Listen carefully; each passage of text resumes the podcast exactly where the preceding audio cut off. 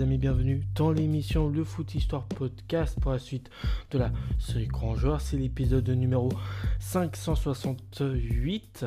Si je ne me trompe pas, je tiens à préciser comme à chaque début d'épisode que les informations sur les joueurs que je fais sur le podcast proviennent du site Football Story. Aujourd'hui, on va parler de Francisco Varallo. Son nom complet à ce joueur argentin, c'est Francisco Antonio Varallo. Il est né le 5 février 1910, donc c'était il y a longtemps, dans la ville de La Plata, en Argentine, et il est décédé le 30 août 2010 dans la même ville.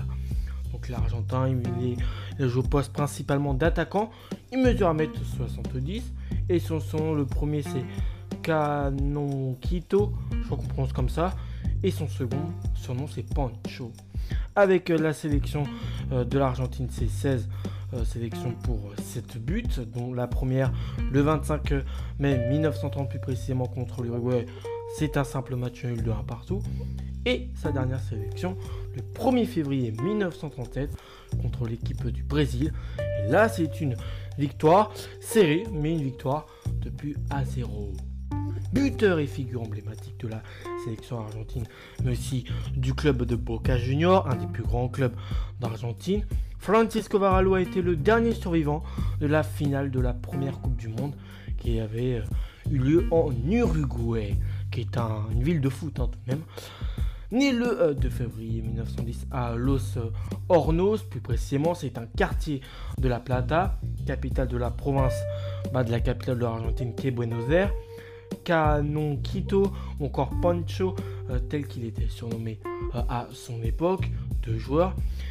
Il fait ses débuts footballistiques dans le club euh, de 12 de octobre. Je crois qu'on prononce comme ça. Hein. Désolé hein, par rapport à la prononciation. Et c'est un club qui est situé dans, un, le quartier de la ville. Très jeune, il décide de tenter sa chance du côté de l'Estudiante, donc déjà c'est un club plus haut. Il y dispute 3 matchs d'essai duquel il claque pas moins de 11 buts. Et ça, je répète, en l'espace de 3 matchs d'essai, qui est pas mal vraiment. Pourtant, les dirigeants de 12 de octobre refusent de le lâcher. La raison, ils sont supporters de Gymnasia, de Gymnasia Egrima La Plata.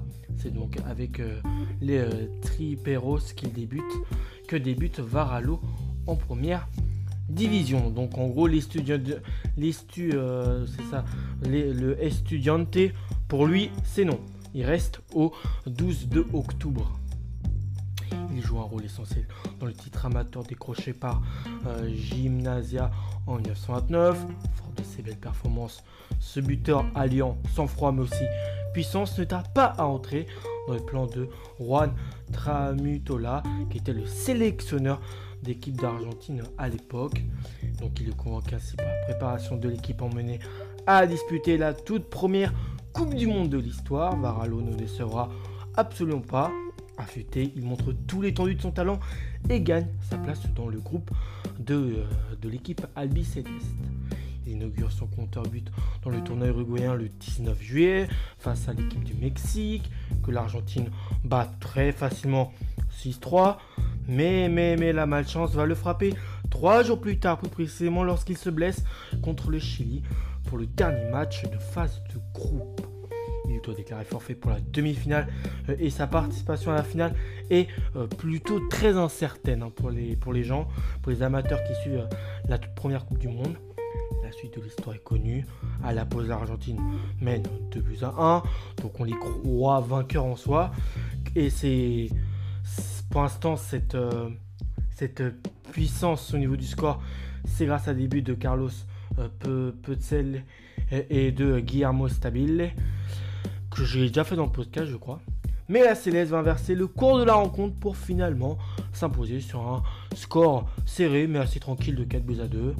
Faralo a beau ressasser cette déception énorme, le monde du football garde en tête, lui, ses innombrables buts. Varalo signe du côté de Boca Junior, où il inscrit plus de 180 buts pour un total de 210 rencontres disputées, dont Francisco occupe une place de choix dans l'histoire du club Xenez et de la sélection argentine. avec, avec terme avec lequel pardon, il remporte le championnat d'Amérique du Sud en 1935, 1937 au terme d'un duel de couteau face au Brésil. Et c'est justement sous les couleurs albicélestes que Varallo se sent la fin de sa carrière approcher à grands pas. Un joueur chilien lui donne un mauvais coup euh, au niveau de son genou gauche et la blessure s'aggrave euh, bah, assez vite lorsque l'attaquant est touché au même endroit au cours de la compétition continentale. Le joueur décide de ne pas se faire opérer, il passe des semaines au lit et ne se lève que le dimanche pour jouer les matchs. Après ça, on est en 1938, il ne joue qu'une fois, en 1939 un peu plus, mais c'est bien en 1940 qu'il décide de prendre enfin sa retraite sportive à l'âge de 30 ans, de 30 ans parce qu'il voit bien que voilà, il peut pas, peut pas faire plus. Varallo jouit de la reconnaissance du football mondial dans sa vitrine euh, à souvenirs, à trophées. Il peut observer avec fierté la distinction de citoyen d'honneur de la Plata, qui est un genre de titre, euh, ouais, un genre de titre euh, obtenu en, décembre 1998. L'ordre du mérite de la FIFA, elle obtenu en 1994, et l'ordre du mérite de la Con Ball en 2006 la vie malheureusement pour le peuple argentin le 30 août 2010 dans sa ville natale à La Plata.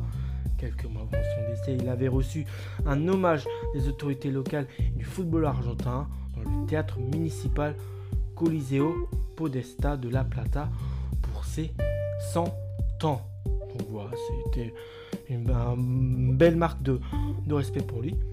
Après ça, euh, je vais peut-être vous citer un peu son palmarès finaliste de la CDM 1930 où l'Argentine mène 2-1. Et au final, bah, voilà, surprise. Hein.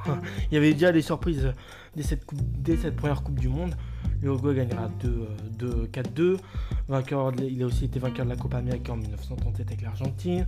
Champion d'Argentine à plusieurs reprises. 1929 avec euh, les Gymnasia de la, la Plata. 1931, 1934 et 35 avec Boca Junior. Il a aussi été vice-champion d'Argentine en 1933 avec Boca Junior. Euh, au niveau aussi de lui, j'ai un sujet divers. Il a été le dernier survivant de la première finale de l'histoire de la Coupe du Monde en 1930. Bon, ça falloir que je l'ai précisé dès le début euh, que je vous ai raconté son histoire. En tout cas, j'espère que ça vous a plu. Moi, j'étais très content de pouvoir vous raconter son parcours dans le milieu du foot. Je vous retrouve à la prochaine et Portez-vous bien, les amis.